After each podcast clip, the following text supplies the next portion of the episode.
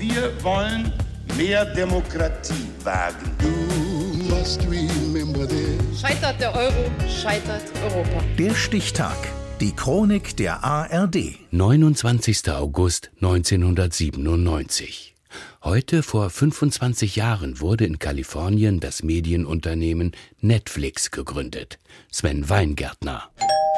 Mit einer per Post zugestellten DVD ging es los. Netflix war zunächst ein Online-Verleiher, der Filme an seine Kundinnen und Kunden schickte. Ob das funktionieren würde, hatten die Gründer Reed Hastings und Mark Randolph erst mal selbst ausprobiert. Well, Auf dieser Rechnung, Auftrag Nummer 1, steht der Name des ersten Kunden. Ich bin es. Und was habe ich bekommen? It's casino. I had one of the biggest casinos in Las Vegas to run. Der Name Netflix setzt sich aus Net für Internet und Flix umgangssprachlich für Filme zusammen. Mit dem gerade aufkommenden DVD-Format, das die sperrigen VHS-Kassetten ablöste, ließen sich Videofilme einfacher verschicken. We were born on DVD and we knew that that was going to be temporary. No one thought we'd be mailing discs for 100 years. Wir wussten, dass die Zeit der DVDs vorübergehen würde. Wir hatten große Sorgen, was wohl als nächstes kommen würde. Doch Netflix entwickelte sich weiter, führte ein Abo-Modell ein. So viele DVDs wie gewünscht zu einem festen Preis. Knapp zehn Jahre nach der Gründung hatte das Unternehmen fünf Millionen zahlende Mitglieder. 2007 begann das Kapitel Streaming. Filme und auch Serien waren direkt übers Internet abrufbar. Das gefiel den Kunden. Das kalifornische Unternehmen expandierte weltweit. Seit 2014 ist Netflix auch in Deutschland verfügbar. Ich möchte euch eine Geschichte erzählen. Vielleicht glaubt ihr sie zu kennen, aber ihr kennt sie nicht.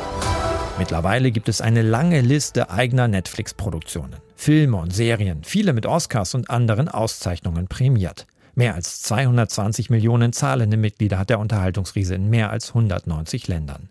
Nach eigenen Angaben ist Netflix damit der größte Streaming-Entertainment-Dienst der Welt.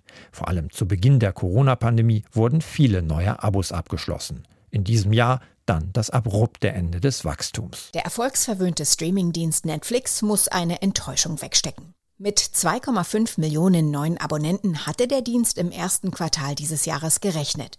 Stattdessen muss Netflix erstmals seit zehn Jahren verkünden, Kunden verloren zu haben. Ein Grund für den Rückgang, die Mitgliedskonten in Russland wurden wegen des Ukraine-Kriegs eingestellt. Ein weiterer sind die stärker werdenden Konkurrenten. Disney, Apple, Amazon. Alle jagen den Marktführer. Ted Sarandos, Co-Chef von Netflix, gibt sich trotzdem gelassen. Die Möglichkeit weiter zu wachsen ist riesig. Wir haben gerade etwas Gegenwind, aber wir haben es geschafft, mit so vielen Veränderungen in den letzten Jahren umzugehen. Darum sind wir zuversichtlich, weiter ganz vorne dabei zu sein. Lange war Werbung ein Tabu bei Netflix. Jetzt plant das Unternehmen ein vergünstigtes Abo mit Reklame. Und außerdem dürfte es bald teurer werden, den Netflix-Streaming-Dienst mit Freunden und Familie zu teilen. In einigen Ländern ist ein solcher Testlauf bereits gestartet. Ding Dong an der Tür macht es längst nicht mehr. Jetzt klingt das so. Gegründet wurde Netflix heute vor 25 Jahren. Der Stichtag. Die Chronik von ARD und Deutschlandfunk Kultur. Produziert von Radio Bremen.